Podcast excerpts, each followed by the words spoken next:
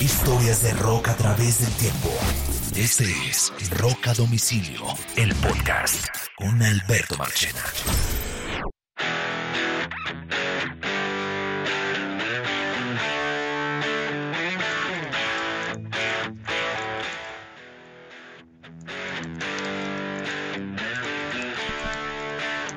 Esta es la parte 2 de nuestro episodio dedicado a lo más importante del 2021.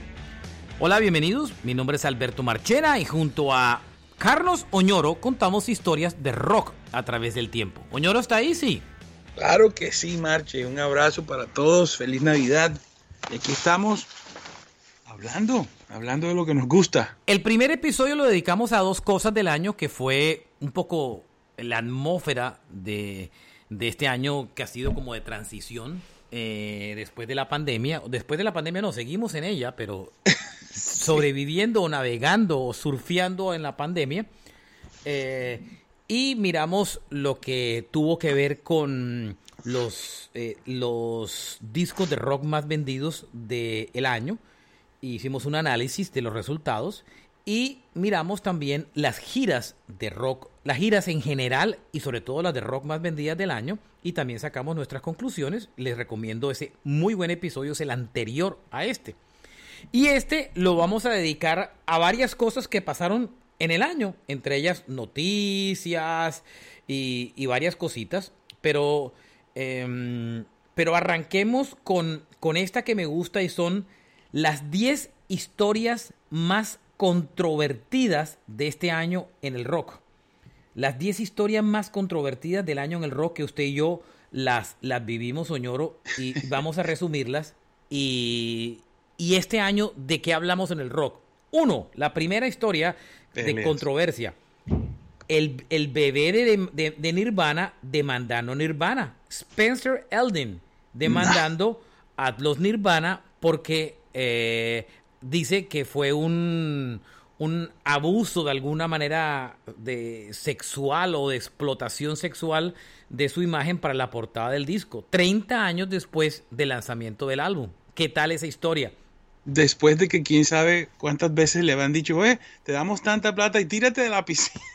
Esta semana salió Nirvana por primera vez y Courtney Love respondieron por primera vez, respondieron a la acusación y dijeron que cómo este tipo se atrevía a demandarlos cuando ha vivido en los últimos 30 años de, de eso, de presentarse en eventos como el, como el, como el bebé de la portada de Nirvana.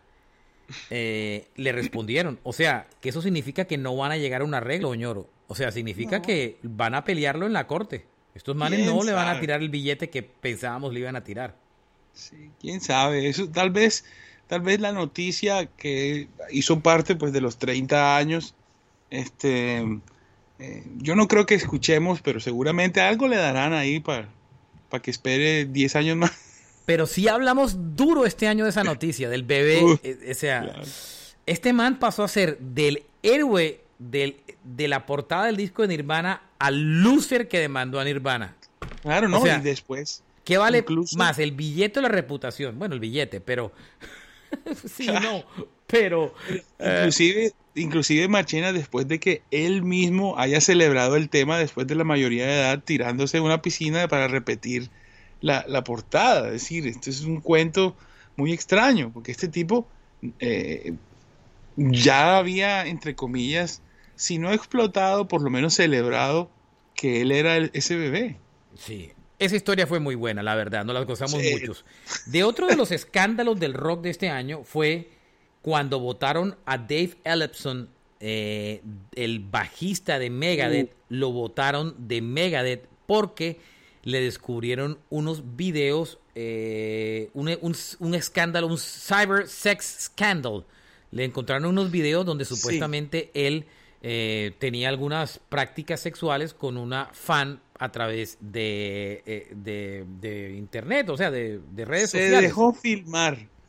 Se dejó filmar y, además de eso, pues porque eso digamos que es listo, una persona famosa puede cometer ese, ese error, pero el problema es que el hombre aparentemente también es un pastor religioso reconocido. A ver, Oñoro, La historia supuestamente dice porque es una fanática holandesa de 19 años, que cuando él la conoció tenía 19 años. Entonces, Eso es, esa es la parte del chantaje. Esa es la parte del chantaje. Eh, y la tipa dice, o sea, la tipa ni siquiera es la que lo filma, sino supuestamente un amigo de la tipa, la que, que no se ganó ni un peso, entre otras, con la historia, eh, el, que, el, que reveló, el que reveló el video.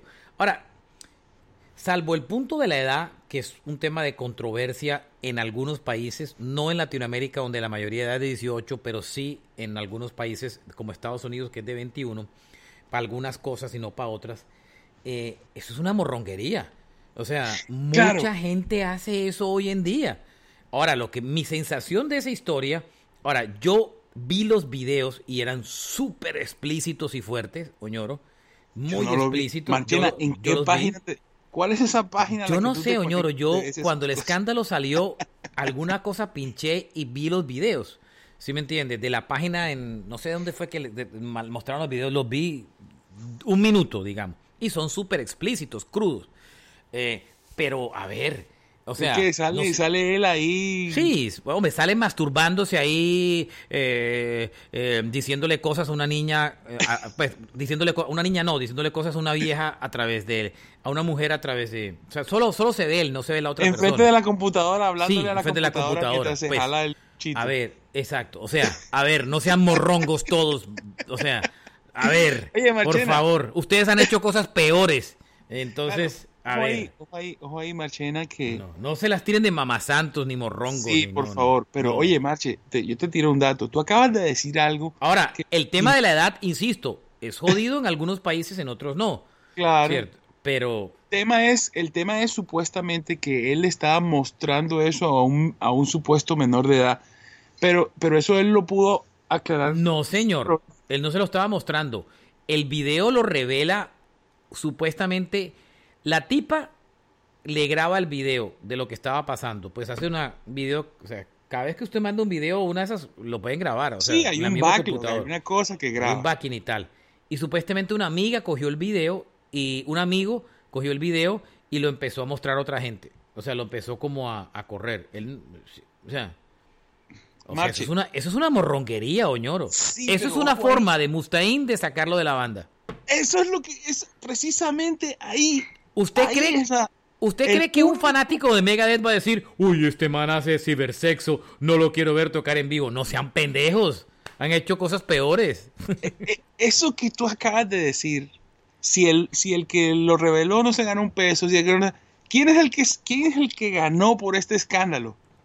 Mustaine ya había echado a David Ellison hace años, pero le tocó renovarlo en el grupo y ahora, porque él incluso lo comentó, ah, cuídate de, de esa persona porque él ya nos trató de chantajear antes.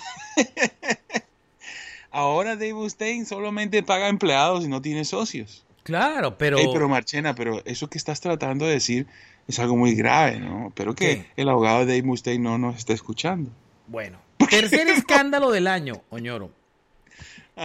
Cuando el tributo que le rindieron a Eddie Van Halen en los Grammys, que la gente se puso iracunda porque solamente fue un pantallazo de Eddie Van Halen ahí. Ahora, eso tiene su pro y su contra, porque los Grammys le ofrecieron a Wolfie hacer un solo, Wolfie no lo quiso hacer. Wolfie quería como una cosa más grande, los Grammy pues tampoco querían hacer una cosa tan grande. Eh, por inclusive las limitaciones hoy en día de en ese momento del COVID como tal.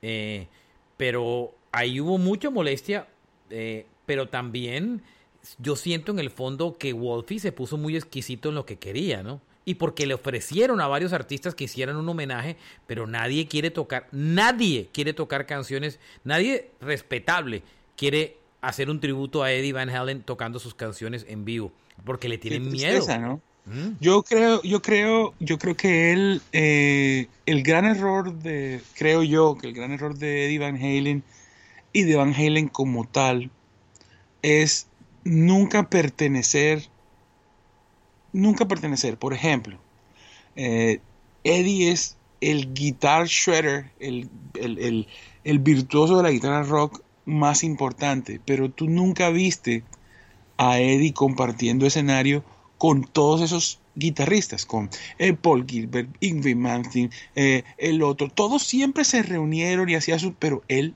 muy acá. En este privado, con Loki. Lo que pasa es que, a ver. ¿Quién sabe? Yo creo que Eddie, Eddie, era un virtuoso que mucha gente le tenía tanto miedo que le daba mucho miedo pararse con él al lado de un escenario. Uno. Y también su estilo de vida, su situación personal que siempre estuvo oculta. Y él tuvo un, e, y él, que mucha gente no lo admite porque nadie habla mal de un muerto, pero Eddie tuvo su ego heavy.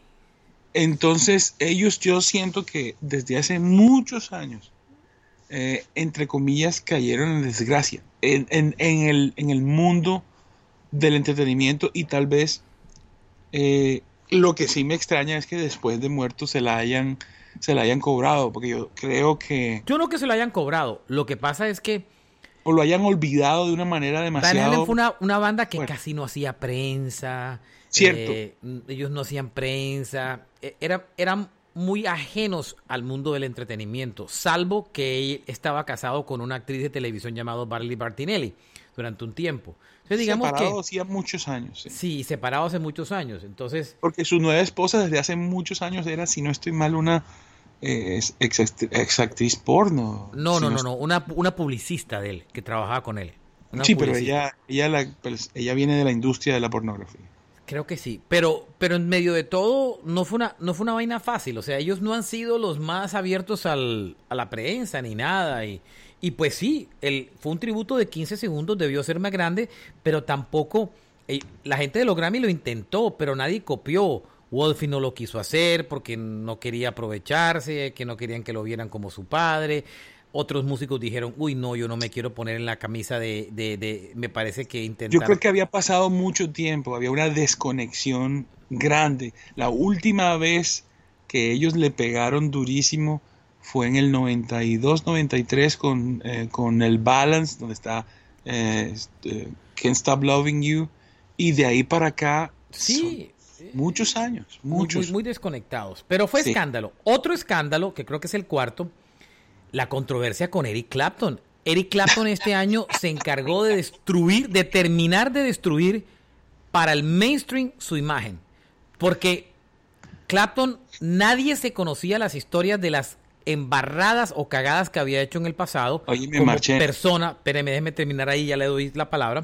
Hágale. Y este año se las destaparon todas con el tema de la antivacuna.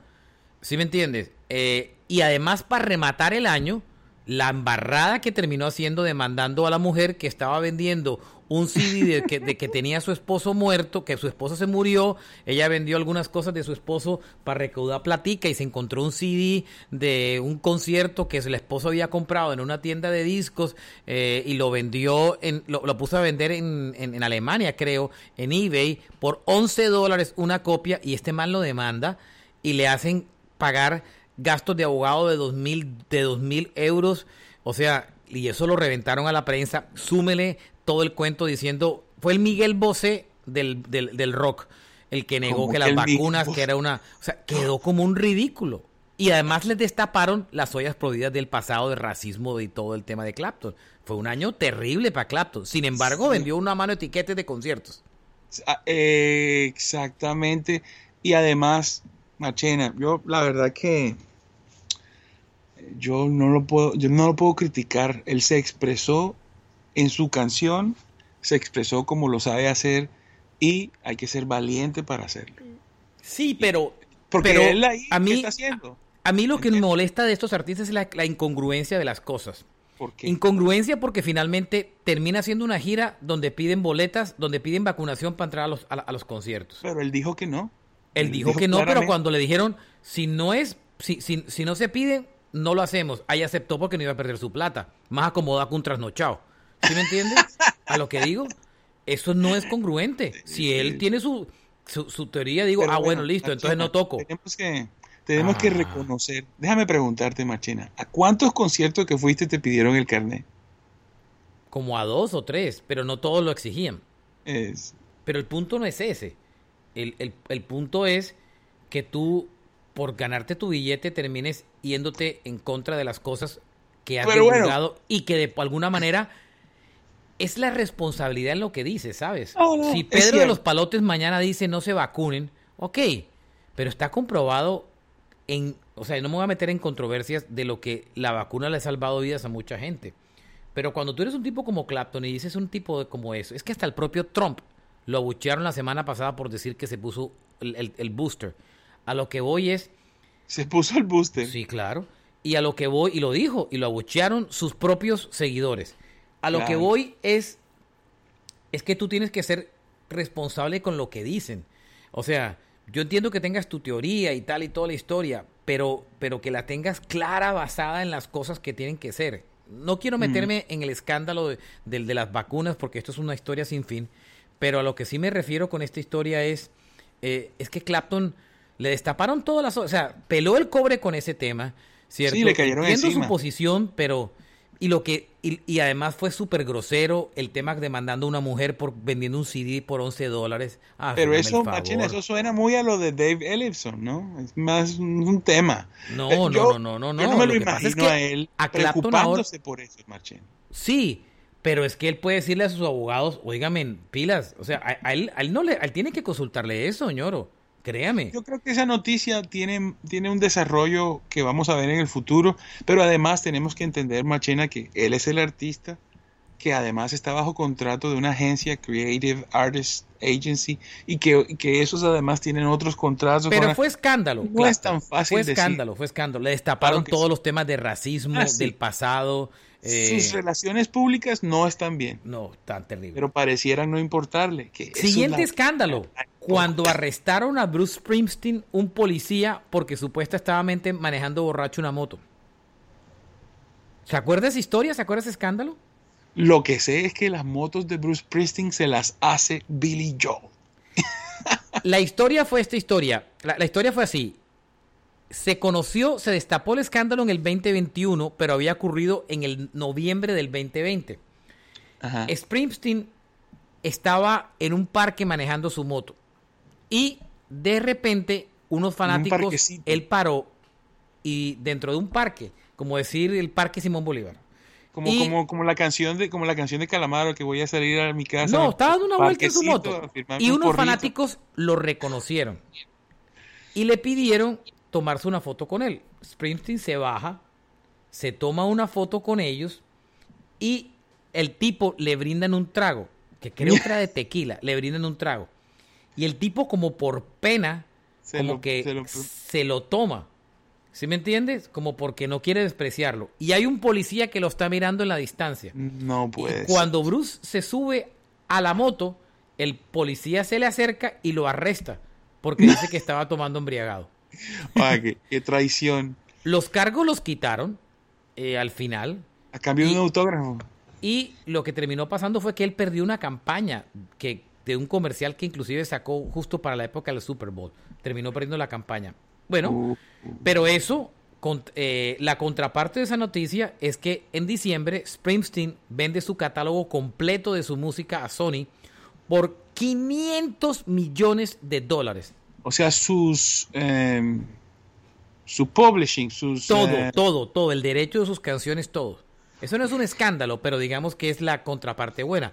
Dylan los vendió por 300, Springsteen por 500. O sea, por encima de lo de Dylan lo vendió Bruce Springsteen. Esta gente se está preparando para un negocio, machín. Los masters, todo, todo. 500 millones de dólares. Ahí le voto el dato. Siguiente noticia de escándalo. Yo creo que este es el gran escándalo del rock and roll este año y son los cargos de abuso de Marilyn Manson. Imagínese usted. Esa noticia fue fuerte, sí. Sí, y cuidado con, con Reznor, ¿no? Es un tema que ahí, si eso, si eso, digamos que explota y es verdad, eh, tal vez pueda traer como una, una ola de... El escándalo lo destapa Evan Rachel Wood, la actriz, en febrero, eh, que no había querido dar el nombre hasta que lo da y después empiezan a aparecer una cantidad de mujeres. Ese caso todavía está en cortes. A él lo arrestaron por una cosa que no tenía nada que ver, sino porque había escupido a un policía que no tenía nada que ver con el tema. Eh, pero los cargos, eso sigue rodando. Rolling Stone hizo una investigación que lo acabó a Marilyn Manson.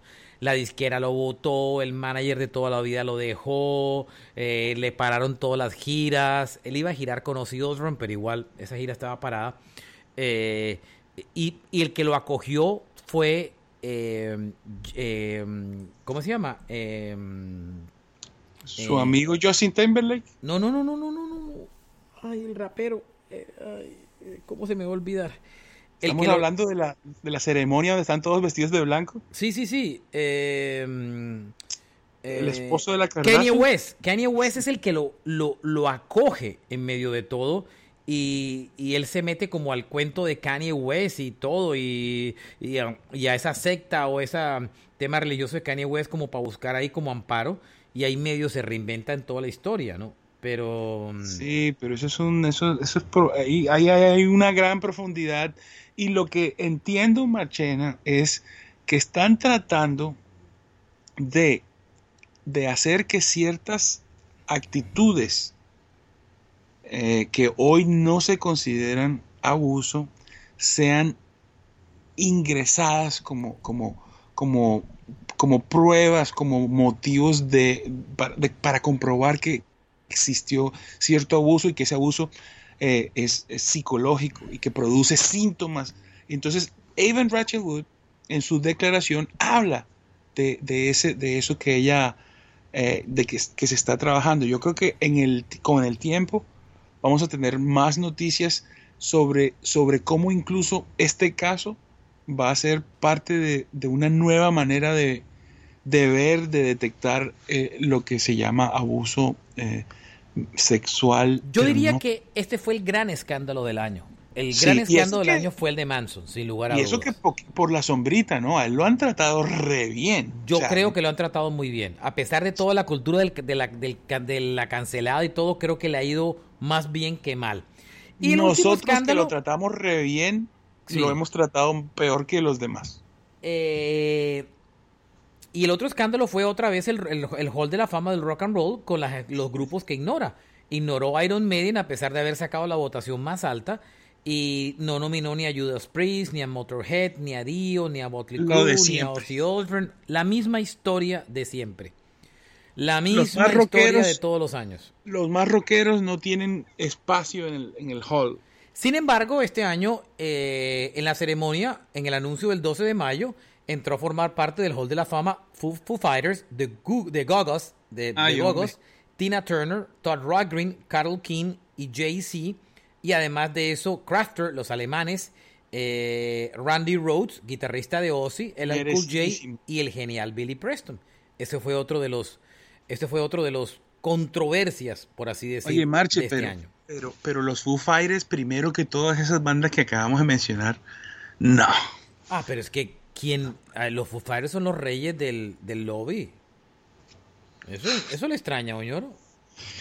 Pues, obvio, obvio, y, sabemos cómo se porta el hall, pero han perdido totalmente el candor y el pudor. Sí, o sea, yo no digo que no lo merezcan. Lo que me parece era que estaba un poco adelantado el tiempo, ¿no? Sí. Hay una, hay una fila. Hay una fila eh, prime ahí. Bueno, las grandes peleas del rock del 2021. Las peloteras que se armaron en el rock en el 2021. Jim Simmons versus David Lee Roth. Oiga, esta cómo la, cómo la cubrimos de bien. Varias veces hablamos de lo que pasaba cada semana, ¿no? Claro. Aquí hay, aquí hay un desenlace que nunca terminamos de hablar, Oñoro. Y es que la historia, para recordársela a los oyentes, David Lee Roth en solitario iba a abrir las fechas de la gira End of the World Tour de Kiss en el 2020. Se mete la pandemia, en su momento, ¿no? Claro, y alcanzan a hacer shows. Suspenden los shows de la gira del 2020 por la pandemia y en el 2021 cuando se muere Eddie, sí, y cuando arranca la, la gira otra vez de Kiss, David Lee Roth se baja y todo y meten un pintor, un man pintando un cuadro eh, eh, como reemplazo. Ni siquiera un grupo, sino un pintor. Y todo, y todo el mundo empieza a atacar a Kiss, que oye, sí, ¿cómo que no han de devolver boletas? ¿Cómo que...? Y finalmente se lo preguntan a Jim Simmons en una entrevista. Simmons dijo, o sea, ataca a David Lee Roth, lo acaba y dice que, que, que, que, ya no tiene voz, que se ha sido un payaso, no sé quién. Ahí finalmente David Lee Roth le responde, creo que con unas, eh, de otra forma. Paul Stanley sale como a defender a David Lee, sí, como David Lee Roth sale a defenderlo, pero el sarcasmo final, o sea, el golpe final para Kiss, es una banda que tanto quiero, pero que tantos errores está cometiendo de relaciones públicas en los últimos días y musicales. Eh, la embarrada final está cuando, cuando lanzan las dos residencias en Las Vegas, cancelan la de Kiss por baja venta de boletas y la de Lady Lee Roth hace la jugada de decir que se va a despedir y hace sold out de los primeros seis shows y hacen otros seis shows adicionales. O sea, David Lee Roth en su residencia de Las Vegas sold out y la de Kiss imagínese usted, cancelada por baja boletería. Qué callada de boca final para Gene Simmons. Sí, eso es, este, eso es una cosa que le dieron dos tazas a Gene. Es que Gene Simmons, Gene Simmons, eh, sí, está, yo pienso que está fuera de control a veces. De pronto es la edad, hasta en el crucero ahí como enfrentado a Paul Stanley. A Paul Stanley siempre tiene que salir a, hasta, hasta ya no lo defiende. ya dice, acuérdense que, que Gene es Gene y Kiss es otra cosa. Es decir, el hombre, el hombre, el hombre sale anunciando la muerte de gente que es antivacuna y deseándoles el pésame cuando todo lo que ha hecho es burlarse y como, como, sí, hacer un, un statement con respecto a, estas personas, pero digamos, cuando la persona se muere, nada, tiene... Siguiente pelea, Paul McCartney versus los Rolling Stones. McCartney se la tiene montada a los Stones. Y, Mick Jagger responde. Eh, el año pasado los atacó en una entrevista donde McCartney hace con Howard Stern y le dice que Stern muy inteligentemente le preguntan que qué grupo más grande y dice que pues por supuesto los Beatles fueron más grandes. Eh, Mick Jagger le responde y le dijo pues los, los Rolling Stones siguen haciendo conciertos 40 años y 50 años después. Eh, y otra vez, en otra entrevista, McCartney dicen que, eh, le dice que los Rolling Stones simplemente fue una buena banda de covers de blues. Eh, al principio sí, claro. Y al principio sí. Y, lo volvió a atacar. y en un concierto sold out que hicieron en Los Ángeles, cuando fueron a tocar los Rolling Stones en un blues, eh, y dice que Paul McCartney está aquí. Y dice, and Paul McCartney is here. He's going to help us. He's going to join us in a blues cover later on. Y es y como quien dice, Paul McCartney está aquí viendo el concierto y ahorita se va a subir al escenario a ayudarnos a hacer un cover de blues. O sea, Jagger lo ha tomado con, ahora, yo no sé si es que ellos son amigos en medio de todo, pero McCartney, a quien admiro mucho, tiene un ego grande y es rabonzón para muchas peleas, ¿no? Sí, pero bueno, no, no descartemos si existiría una gira soñada, sería a estos dos artistas juntos. Ya tocaron juntos en un festival, pero no el mismo día, en el Coachella, ¿se acuerda? Claro, pero, digamos tenerlos. Pero no estaban en, el mismo día. No, pero esa gira no, esa gira no la pueden hacer, vale mucha plata, señor. Imagínate la misma tarima, ellos inventándose alguna cosa, porque pues aquí nosotros digamos, Paul McCartney, le conocemos, sabemos que es un gran compositor, eh, además es una gran voz, pero el poder de McCartney como bajista, como intérprete, es superior a la de la mayor parte de la gente. Y los Rolling es una banda también de músicos. Es decir, eh, lo que veríamos aquí sería increíble, los Rolling junto a, junto a, Paul Siguiente pelea. Royal Daltrey, vocalista de The Who con los Rolling Stones. Daltrey, una leyenda del rock, gran vocalista, eh, se despacha en una entrevista contra los Rolling Stones y dice, me parece que Mick Jagger es el cantante número uno de rock and roll de todos los tiempos, pero como banda, los Rolling Stones es una banda de, de, bares. Una banda mediocre de bares. Ahí los Stones no respondieron. Claro que no, a pesar de que, de que la música de The Who suena en todas partes. Seguramente después de leer esta noticia mucha gente habrá ido a Spotify a ver quiénes eran The Who. Los que no tienen ni idea quién era The Who. Siguiente pelea, Johnny Rotten, eh, vocalista de The Sex Pistols, con el resto de los Sex Pistols. Y era que iban a hacer un documental eh, sobre que lo estaba haciendo Danny Boyle, eh, un tremendo director. Nada más Danny Boyle. Nada más Danny Boyle, un tremendo director, un, un, documental sobre la historia de los Sex Pistols, una película. Y Johnny Lindon, o sea, Johnny Rotten, no quería que utilizaran, no quería ceder la música de los Sex Pistols para que fuera utilizada en el documental. Este no es un documental de cualquiera. Era un documental basado en el libro Lonely Boy sobre la historia de los Sex Pistols y donde eh, le estaba haciendo un gran director de cine. Al final lo llevaron a corte y perdió. Johnny Lindon perdió y, y, los, el resto de los Sex Pistols ganaron, le aprobaron el, les aprobaron el hecho de poder utilizar la música para el pues, documental. Pues Marchena, tú sabes que la, la, música lo único que no se puede hacer es evitar la explotación y si pagan, venga. No, pero sí, no, no, pero, pero un artista puede vetar el, el uso. Eh, sí. Sí, acuérdese que otra solamente, sí lo puede votar. Lo puede solamente se puede vetar Hay muchos documentales que no les permiten. La película esa que hicieron de Bowie el año pasado no le dejaron, no le permitieron utilizar la música. sí, porque es sincronización, lo consideran sincronización. Claro, sincronización. Bueno, mm. otra pelea. Elton John contra la Iglesia Católica. Bueno, eso es normal.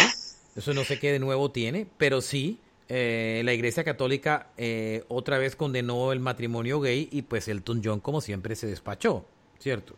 Eso no era... Roger Waters y Gilmore volvieron a pelear. Esta vez pelearon este año por la reedición del Animals del 77 y la pelea fue porque en los liner notes de la reedición, Gilmore eh, no estaba de Gilmore no estaba de acuerdo con una cosa que quería poner Waters y eso atrasó el proyecto prácticamente durante un año. Un todavía no ha salido. Y todavía no ha salido, todavía no ha salido.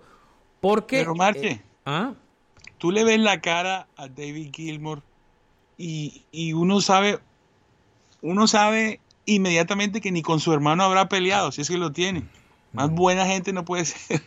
Siguiente eh, pelea que también ha sido el caldo de cultivo del éxito de Fleetwood Mac. La pelea de Lindsey Buckingham, su guitarrista, con Stevie Nicks. El eterno conflicto, sí señor. Stevie Nicks vota, presiona a Fleetwood Mac para votar a Lindsey Buckingham hace tres años del grupo porque supuestamente ya no se lo soporta y porque estaba haciendo burlas el día que ella estaba dando un discurso de un premio que estaban recibiendo como la personalidad del año de los Grammys. Eh, presiona al grupo y lo votan.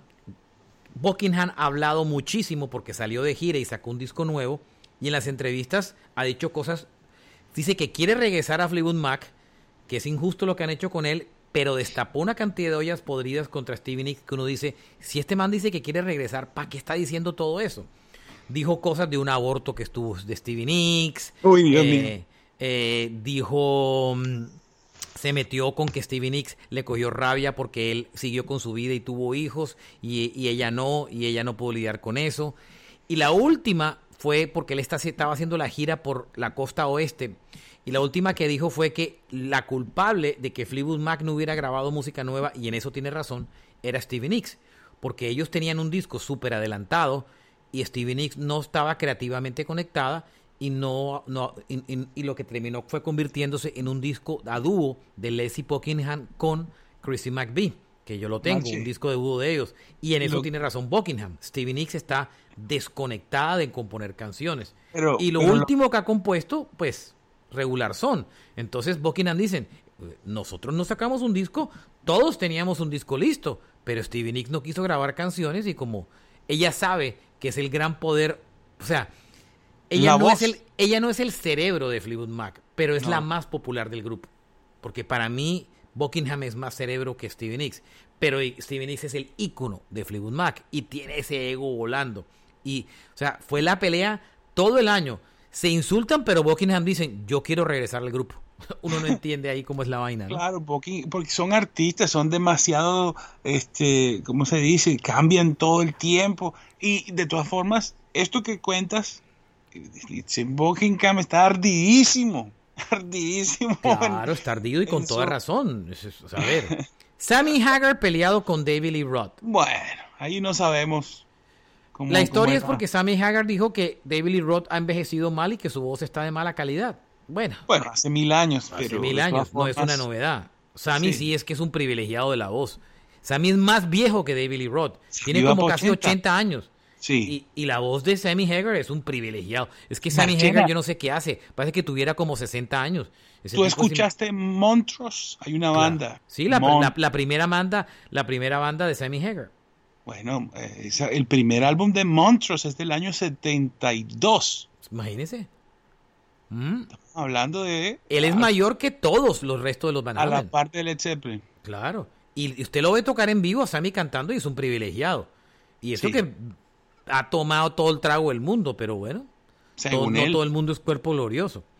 Otra pelea fue de Sebastian Bach con Skid Row, porque este año se cumplieron se cumplió el aniversario del lanzamiento del segundo disco de Skid Row, eh, el Slave to the Green. Y eh, mm, Sebastian Bach dijo que quería reunir, reunirse otra vez con Skid Row y Skid Row no aceptó. Y lo que hizo Sebastian Bach es que hizo una gira de bares tocando todo el álbum completo. Es increíble. Y les, y les tiró, les dañó el caminado a los Skid Row, que tienen otro cantante hoy, que estaban haciendo lo mismo. Entonces la gente al final prefirió ir a ver a Sebastian Bach tocando el disco que ir a la gira de Skid Row sin el cantante original. aunque, aunque seguramente juntos hubieran ganado eh, mucho más de lo que se ganó Sebastian y los otros dejaron de ganarse. Es un tema donde, donde es que es, es muy, es muy curioso, ¿no? Skid Row es la banda de Snake Sabo, que es amigo de la infancia de Bon Jovi, y ahí es donde está el poder. Sí, y Sebastian Bach, pues es el súper cantante, es la voz, es la cara del grupo, pero no, no es propietario, no, no tiene. Es un tema, ¿no? Es un tema. Duro. Cómo se manejan los negocios en la música. Muy bien, y así cerramos ese segundo episodio de Lo mejor del año. Solo nos queda una edición más, que es como el resumen de las noticias más importantes del año, el tercer episodio. Y así completamos, Mr. Oñoro, esta trilogía de últimos episodios de nuestro podcast. ¿Cómo de este año, del 2021. Oiga, Marchena, ¿y el mil cuándo? Eh, ya estamos llegando. Como la canción de Nietzsche, ya vamos llegando. Ahí vamos, estamos cerca del mil. Creo que el año que viene, eh, Dios mediante, lo logramos. Nos vamos. Carlos Oñoro, Alberto Marchena, Roca Domicilio Podcast en todos los eh, sitios donde se puede oír podcast. Síganos como Roca Domicilio Podcast. Por favor, si les gusta el podcast, síganos para que no se pierdan ninguno de los episodios. Como dijo Ñoro, ya estamos llegando a los mil episodios. Eh, más de medio millón de más de medio millón de descargas de este podcast. Es una locura. J eh, Balvin, tenos miedo. y, um, y pues, eh, recomiéndenselo a un amigo. Y como dice Oñoro también, ¿a quién? sus enemigos, obviamente. Nos vamos. No olviden mandarle regalito a sus enemigos también en diciembre. ¡Feliz Navidad! ¡Feliz Año Nuevo! Falta un episodio más y completamos esto. Este es Rock a Domicilio, el podcast. Chao.